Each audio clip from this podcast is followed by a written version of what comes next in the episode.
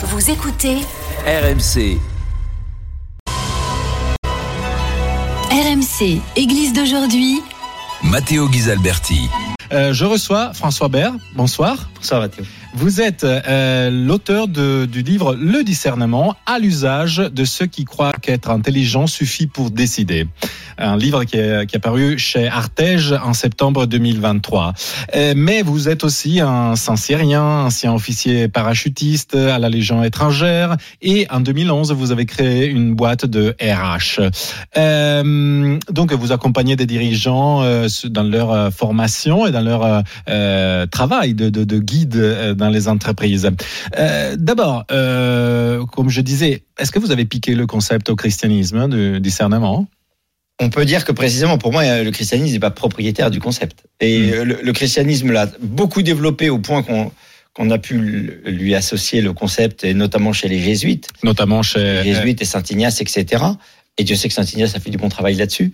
Mais mon ambition est précisément, euh, si j'ose dire, de rendre le discernement à tout le monde, parce que c'est bien un concept très humain, très naturel, et qui ne doit pas se faire que dans un cadre spirituel. Mais euh, vous écrivez que, euh, effectivement, d'une façon très concrète, non seulement spirituelle, euh, le savoir ne suffit pas et qu'il faut réinvestir le temps présent. D'ailleurs, vous faites aussi des exemples euh, comme celui de la communauté des Saint-Jean et d'autres communautés nouvelles euh, de l'Église catholique qui ont été, comment dire, frappées par des scandales, par des abus euh, sur des personnes euh, faibles.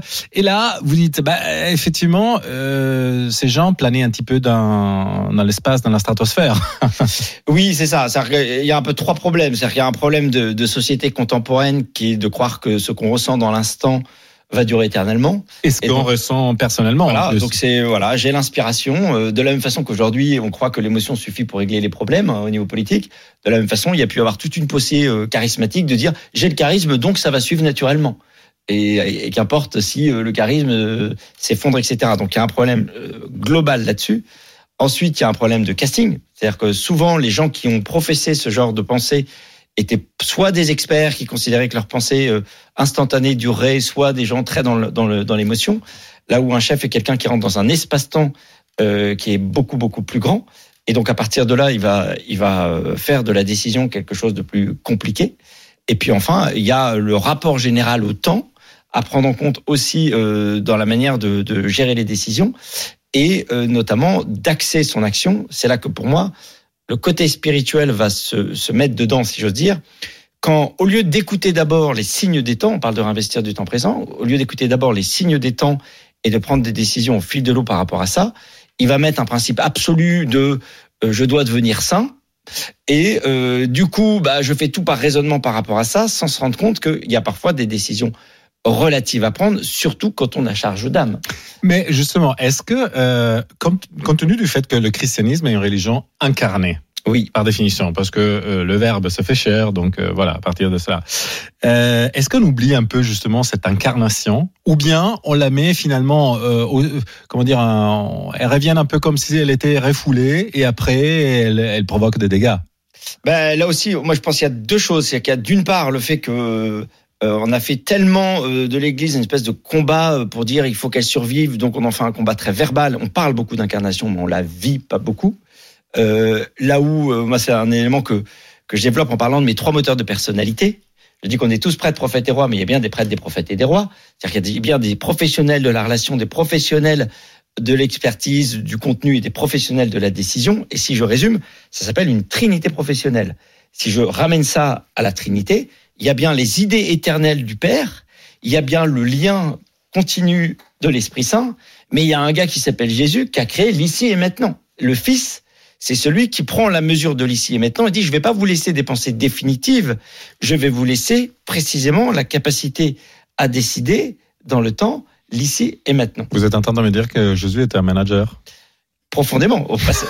Dans le sens moderne. Bah, dans le sens, oui, où il a pris la mesure, non pas euh, de. En fait, on en parle, ça nous amène sur deux choses. Ce que j'appelle le vertige du plan, le vertige du lien.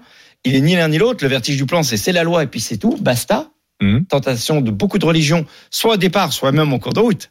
Le christianisme a toujours cette tentation de se recacher derrière la, la règle pour ne surtout pas avoir à discerner. Et on revient Et, et c'est les sectes aussi qui ont ce- cette Qui- euh, manière de fonctionner. exactement, soit d'être complètement dans le lien. Euh, au passage, vous voyez, c'est avant concile, après concile. Mhm. Là où le Christ dit précisément, je viens accomplir la loi, mais là, dans l'ici et maintenant, en m'incarnant, en prenant des décisions qui surprennent, bah, typiquement avec la femme adultère, etc., là où les gens étaient tétanisés, dans le rendez à César ce qui est à César, à Dieu ce qui est à Dieu, tous ces éléments de sagesse pour repositionner la relativité du temps présent pour la, vie quotidienne, le Christ l'incarne à sa façon. Et vous faites dans votre livre aussi d'autres exemples, euh, en citant notamment des saints. Euh, on a parlé tout à l'heure de Saint Ignace de Loyola, donc le fondateur de, la Compagnie des Jésus, les Jésuites. Mais euh, j'ai vu dans, l'une des pages de votre livre que vous parliez aussi de Saint Bernard euh, de Clairvaux, euh, qui est l'un des grands saints français. Euh, dans la, enfin, là, vous, vous vous invitez à redécouvrir le principe de la moisson différée, parce que Saint Bernard disait quelque chose à ces, à ces hommes, à ces gars, euh, qui étaient, Qui était, euh, voilà, ne soyez pas des canaux, soyez des réservoirs. c'est-à-dire, C'est-à-dire, ne soyez pas juste des gens qui font passer ce qu'ils reçoivent sans réfléchir, euh, avec juste la, le, le- comment dire, la bonne conscience de dire j'ai fait ce qu'il faut Hum, et de cocher tout de suite la case avec une sorte de précipitation. N'oubliez pas, n'oublions pas que Saint Bernard a fait un énorme burn-out parce qu'il était trop pressé, trop précipité, justement. Et de dire, le réservoir, il a trois qualités. Un, il se remplit d'abord avant de donner. Euh, Vous voyez, c'est fou, hein, mais les moines, euh, ceux qui ont des vrais, euh, prennent le temps de se remplir avant de donner, euh, où nous, dans nos vies, souvent, on court, on court Mm. au lieu de prendre le temps de se remplir aussi. Deux, il ne donne que ce qui mérite, donc il filtre. Et trois, en cas de difficulté, il a la possibilité de durer parce que justement, il a ce réservoir-là. le stock. Voilà, le stock. Et, et cela peut être appliqué aussi dans les entreprises? Clairement, et moi je le donne souvent cet exemple-là dans les entreprises. Un exemple concret de, de, de réservoir. euh, Ah bah pour moi, euh, le- l'exemple concret de réservoir, pour moi, il y aura deux niveaux. Il y a la manière dont euh, chaque dirigeant est capable de se réserver dans son emploi du temps un espace indépendant. Que moi, je, je pousse tous les tous les dirigeants à, à se créer un espace de vision. mhm. Je leur dis quel temps hebdomadaire consacrez-vous à votre vision pour prendre du champ, pour reculer, pour laisser décanter, pour se familiariser avec le silence. hein. On parle en entreprise, je le dis aussi en politique. hein. Je rêve qu'il y ait une chambre de discernement et de silence euh, dans tous les lieux de pouvoir. Vous êtes en train de dire que vous aussi, vous voudriez une troisième chambre dans le Parlement ou euh, Euh, euh, oui, bah exactement. Dans le Parlement, à l'Élysée, partout. Et, euh, et à Matignon. Et la deuxième chose, deuxième exemple, c'est dans le rapport à la décision. C'est-à-dire qu'on on pourrait parler d'une quatrième chambre, en fait, c'est la même, en fait.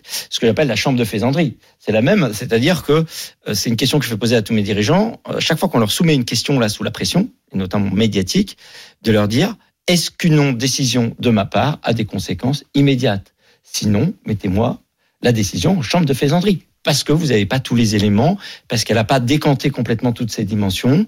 Euh, prendre une décision stratégique, bah, c'est faire le tour d'une sculpture. Donc ça prend du temps, c'est pas regarder une image. Vous avez mentionné effectivement un concept très chrétien qui est euh, celui qui, concerne tous les baptisés dans le Christ.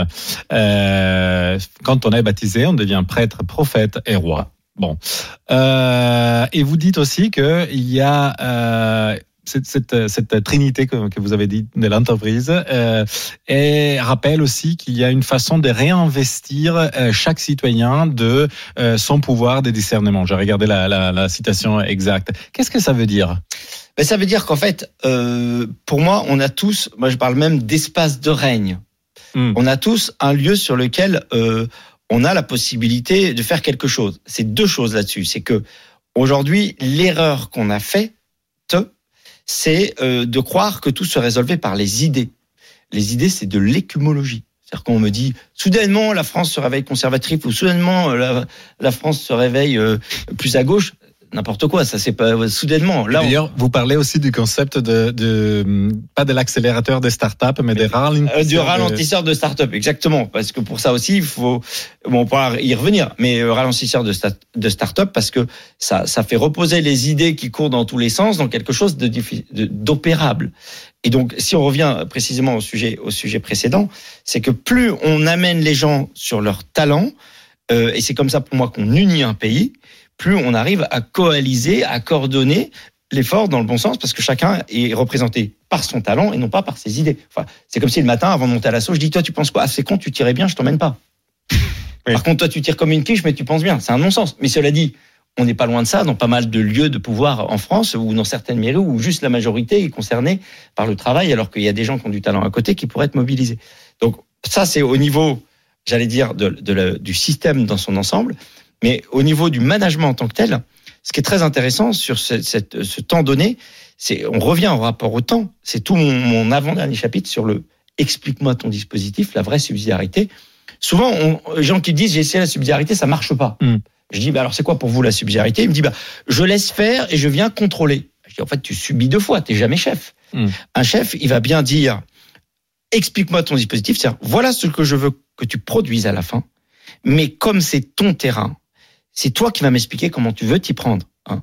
Il faut que celui qui tienne le marteau soit aussi celui qui tienne le clou. Est-ce que cela pas pareil développe aussi la, la, la créativité Bien sûr. C'est-à-dire que je vous donne un exemple euh, basique du quotidien. Si je vous dis, je vous donne quatre rangées dans mon potager, je viens, je viens contrôler tous les trois jours euh, si les courgettes et les tomates ont bien poussé, je vous inhibe structurellement. Je fais de vous, euh, voilà, ce qu'on sait très bien faire en France avec les normes, des gens qui subissent les normes et qui du coup les esquivent au maximum ou se soumettent mais sont absolument fades et sans intérêt. Si je vous dis, je veux que tu me produises tout ça à la fin de l'envoi, tu vas m'expliquer, mais prends le temps, parce que c'est un travail, il y a une exigence là-dessus. Prends le temps de t'y mettre. Tu vas m'expliquer comment tu vas t'y prendre. Non seulement je développe exactement comme vous dites la créativité, mais j'amène la personne à s'investir et à voir des choses que j'aurais pas vues. Et vous voyez, en France, on est tellement assommé par les normes, tout est tellement fait d'en haut que tout le monde est inhibé. Je vous prends l'exemple du Covid. Si au niveau présidentiel, on explique comment aérer la chambre et où faut mettre euh, la grand-mère pendant le repas de Noël, à quel moment les échelons subordonnés ont un espace d'initiative? On ferait l'inverse en disant c'est vous qui savez, c'est vous. Par contre, vous allez m'expliquer, voilà ce que je veux produire, expliquez-moi chacun à votre niveau ce que vous faites. Ben, on est dépassé, ça qui est magique en management, par la capacité d'initiative et de créativité de ses collaborateurs. Euh, je reviens un peu à une autre idée des fonds de votre livre et malheureusement notre temps à disposition euh, va bientôt terminer. Revienne. Euh, absolument. Euh, vous, vous mentionnez aussi la fameuse doctrine sociale de l'Église. Oui. Déjà, qu'est-ce que c'est et pourquoi elle peut s'appliquer aussi dans le management? Clairement, la doctrine sociale de l'Église, en fait, c'est la manière dont l'Église, qui euh, experte en humanité depuis le temps qu'elle accompagne les siècles, a essayé de- d'identifier des principes de bon sens applicables pour tout le monde. Et donc, et pour moi, justement, puisque c'est du bon sens applicable par tout le monde, rendons-le de bon sens applicable par tout le monde et rendons-le surtout contextuel. C'est-à-dire que quelqu'un qui va, euh, un chef qui va appliquer la subsidiarité de manière autoritaire, va faire un non-sens en disant c'est la doctrine, etc. Donc c'est pour ça que le mot doctrine sonne pas juste, là où c'est surtout du bon sens et du bon sens qui doit être incarné. Et c'est une manière de réaligner les choses. Ce que fait la doctrine sociale, elle réaligne les choses à leur finalité, c'est-à-dire qu'elle proportionne dans toute entreprise, il y a de la croissance, etc., mais il y a l'humain aussi, et ça, réaligne tout. Ça, ça permet simplement qu'une entreprise sache bien, puisse poser au départ quelles sont ses finalités. Après, tout l'enjeu pour moi, pour que ce soit vivable, c'est qu'il faut, encore une fois, l'intelligence de quelqu'un qui en prend les décisions quotidiennes. Donc c'est, il faut toujours un, guide euh, qui, a de la hauteur euh, et qui, prend les choses. euh, Bah, le meilleur exemple que je puisse donner, hein, et ce serait la bonne réponse là-dessus, c'est un exemple que je développe beaucoup dans le bouquin, c'est l'exemple de la montagne. Vous apercevez souvent, en politique comme en entreprise, qu'il y a deux excès. Il y a les incantateurs de sommet. Il y a beaucoup de gens aujourd'hui qui vous disent euh, les vérités éternelles ou qui font des analyses définitives de ce qui ne va pas dans la société ou ce que serait la société parfaite. Hein, ce sont souvent un peu des sponsors de radio suicide parce que honnêtement, on les écoute, on dit tout est foutu. Ou alors ce sont des doux rêveurs. Ouais. Et à l'opposé, je vais être un peu taquin, il y a En Marche. Hmm. En Marche, on y va, mais on ne sait pas où. Hmm. Intéressant comme concept. C'est juste célébrer un collectif sans direction. Ce qui fait avancer les gens, et c'est là toute la difficulté du discernement et du commandement quotidien, c'est quelqu'un qui vous dit, OK, on est en contrebas de la montagne, le sommet, on ne le voit pas. Par contre, le col, là, on le voit. Moi, je prends la responsabilité, je fais l'effort de voir le col, d'embarquer tout le monde sur le col. Chaque col est une redéfinition de paysage. Une fois que je suis au col, je redéploie des possibilités nouvelles et je réembarque les gens à hauteur d'homme et à vue du terrain. Cela nous amène aussi à avoir une- la nécessité de garder un peu d'énergie parce que s'il y a toujours de nouveaux cols à franchir, euh, ben, il faut. Ben, vous croyez pas si bien dire. C'est-à-dire que beaucoup de gens vous disent qu'un chef, c'est quelqu'un qui doit être exemplaire. Moi, je dis, quelle exemplarité? Louis XVI était exemplaire. Le problème, c'est qu'il était en tout sauf dans la décision, ce qui nous a coûté très très cher. L'exemplarité, c'est bien celle de la décision. à l'inverse, Hein À l'inverse de Louis XVI, il y avait un autre roi qui. bah, Par exemple, à Henri IV. Et vous voyez très bien comment, si on revient à un sujet initial, dans l'Église, il y a beaucoup de gens qui sont des Louis XVI en liberté. C'est-à-dire qu'ils sont exemplaires en vie privée, mais ils sont des quiches en décision. Et donc, Mm. ils laissent passer des choses gravissime. Vous voyez? Et donc, et si on reprend par rapport à, à ça, par rapport justement euh, à, la, à décision d'un d'un Louis XVI de la mauvaise exemplarité, tout l'enjeu, c'est précisément euh, de prendre le temps de cultiver cette décision pour qu'elle puisse produire les meilleurs bienfaits, parce que ça, ça c'est rattaché au quotidien. Merci beaucoup François Bert. Euh, je rappelle que vous êtes euh, l'auteur du livre Le discernement à l'usage de ceux qui croient qu'être intelligent suffit pour décider, paru chez Artege. Euh, merci d'être venu. je- il y a beaucoup de choses à dire sur ce sujet, donc euh, je pense qu'on en reparlera. Je dis bonne nuit à nos auditeurs et je leur donne rendez-vous à samedi prochain après l'after foot, toujours sur RMC ou bien sur le site et sur l'application de RMC. Bonne nuit. C'était Église d'aujourd'hui, une émission présentée par Matteo Ghisalberti, à retrouver sur l'application RMC et sur rmc.fr.